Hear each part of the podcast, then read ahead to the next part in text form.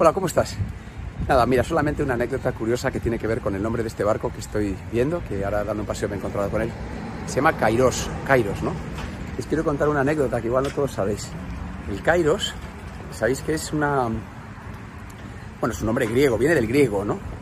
Y los griegos tenían dos formas de, de conceptualizar el tiempo, ¿no? El, el cronos y el kairos. Eh, yo creo que todos tenemos la idea de lo que es el, el cronos, es el, el, tiempo tal cual lo conocemos, ¿no? Ese concepto de la, del transcurrir del tiempo. Y bueno, hay definiciones mucho más precisas ¿no? y mucho mejores que esta. Quizás lo que me interesa hoy es que te quedes con lo de kairos, porque kairos es un concepto de tiempo distinto, es el tiempo adecuado para algo, el tiempo perfecto para que algo suceda, ¿no? Ese es el kairos, el, el momento adecuado, la ventana. En coaching decimos que es es ese momento en una conversación con un coachee eh, en el que se abre una ventana en un momento adecuado del tamaño suficiente para que tenga que pasar lo que tiene que pasar. ¿no?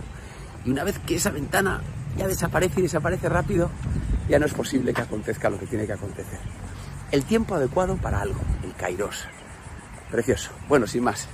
Bueno, hay muchas matizaciones y muchas mejoras respecto de lo que estoy contando, pero que tengas esa idea esencial.